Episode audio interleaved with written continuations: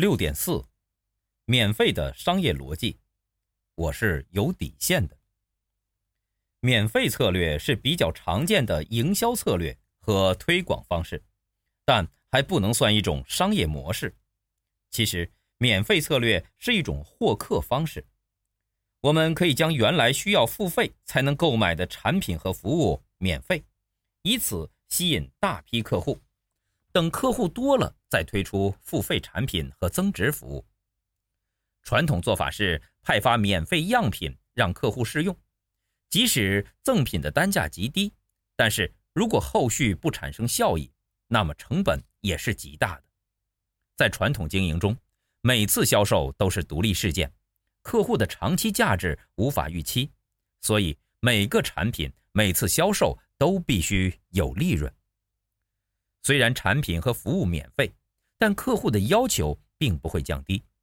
另外，当大家都采取免费策略时，市场竞争将变得更激烈，这会导致运营成本持续增加，而客户的忠诚度依旧很低。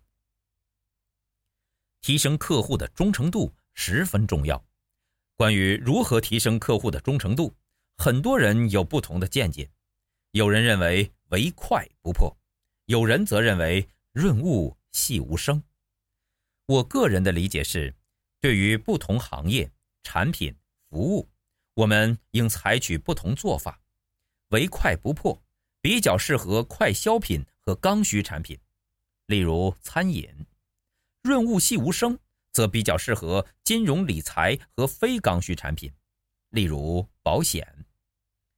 不少公司为了在短时间内迅速增加流量，使用烧钱这种方式，但随着获客和变现成本越来越高，烧钱需要的粮草也越投越多，时间越拉越长，最终很多公司因为资金链断裂而走向倒闭。